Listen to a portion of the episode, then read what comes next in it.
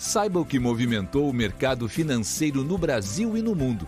Você está ouvindo o Análise do Dia, um podcast original do Cicred.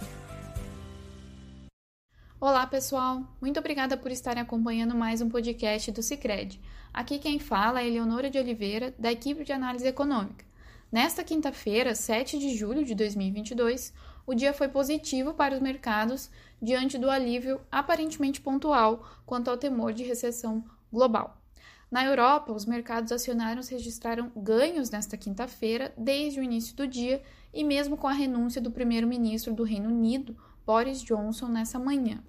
A renúncia encerra uma crise política que deflagrou a debandada de ministros e assessores do governo.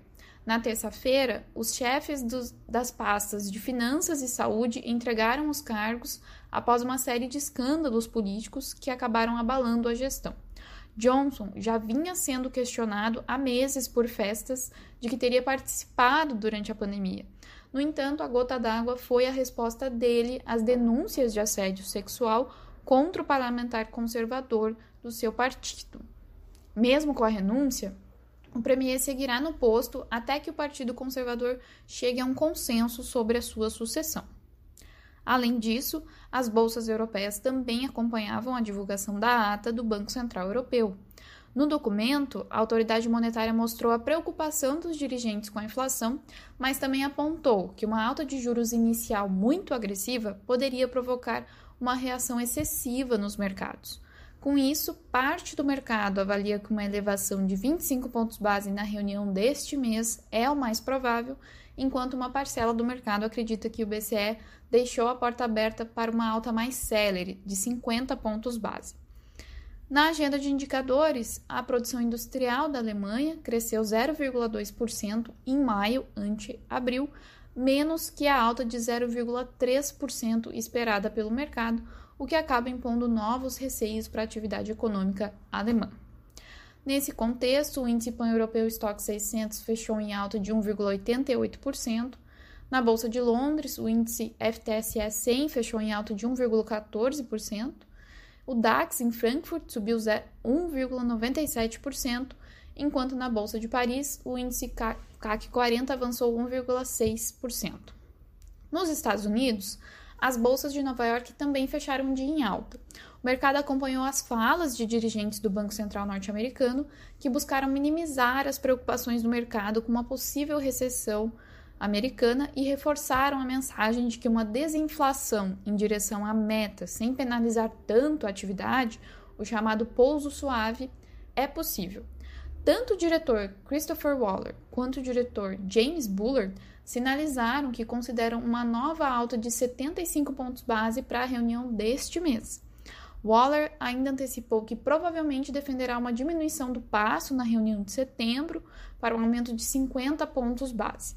Ele também considerou exagerados os temores sobre recessão no país diante da resiliência dos dados de atividade e afirmou esperar que o dado de mercado de trabalho, o payroll, que será divulgado amanhã, mostre uma criação líquida de 275 mil vagas no país em junho.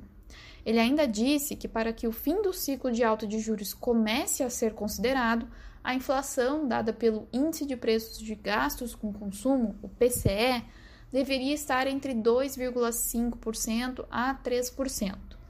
Já o dirigente James Bullard disse que as expectativas de inflação para os Estados Unidos podem se desancorar, isto é, se afastar muito da meta, sem uma ação confiável por parte do Fed, endossando assim uma postura dura diante dos próximos passos para a política monetária por lá.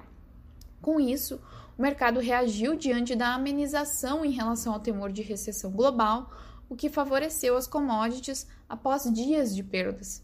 O petróleo do tipo Brent fechou em alta de 3,93% e o minério de ferro de Qingdao, na China, subiu 2,48%. E assim, as bolsas em Nova York fecharam em alta, com um avanço generalizado entre os setores diante do maior apetite por risco. O Dow Jones fechou em alta de 1,12%, o S&P 500 subiu 1,5% e o Nasdaq avançou 2,28%.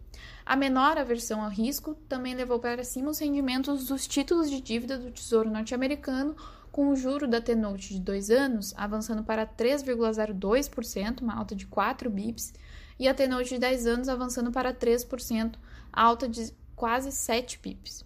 No câmbio, o índice DXY, que mede o dólar ante uma cesta de seis divisas fortes, chegou a cair em parte do dia, mas fechou muito próximo da estabilidade.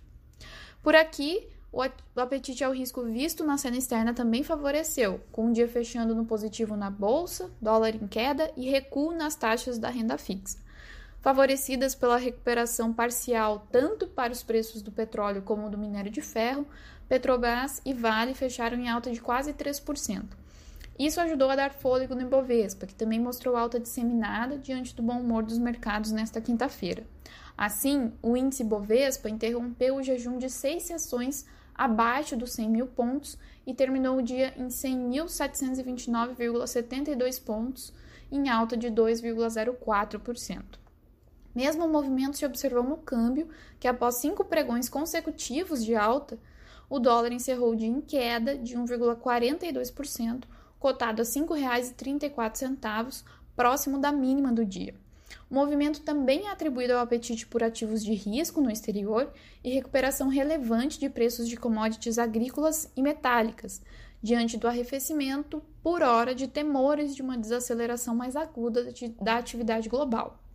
O alívio no câmbio ajudou os juros futuros a encamparem uma queda firme nos vencimentos médios e longos. Na ponta curta, as taxas tiveram viés de baixa. A taxa do contrato de DI para janeiro de 2023 fechou com taxa de 13,75, na máxima, uma queda de 1 BIP. A taxa para janeiro de 2024 passou para 13,51%, uma queda de 4 bips. A taxa do DI para janeiro 25 caiu para 12,8%, de 12,89% ontem. Quanto ao risco fiscal, que vinha sendo refletido na escalada recente das taxas, também auxiliou, visto que a votação e aprovação mais célere do texto da PEC dos benefícios sociais diminuiu significativamente as chances de novos benefícios serem incluídos, o que aumentaria ainda mais o rombo de 42 bi já previsto com a medida. A PEC ainda é prevista para ser votada hoje no plenário da Câmara. Amanhã, a atenção se volta à nova leitura sobre a economia norte-americana em junho, com a divulgação de dados sobre o mercado de trabalho, a taxa de desemprego e a evolução do ganho salarial médio. No Brasil, vamos conhecer o IPCA de junho. Com isso, pessoal, encerramos nosso podcast de hoje. Obrigada por estarem nos ouvindo. Nos encontramos amanhã. Você ouviu o Análise do Dia, um podcast original do Cicred. Até a próxima!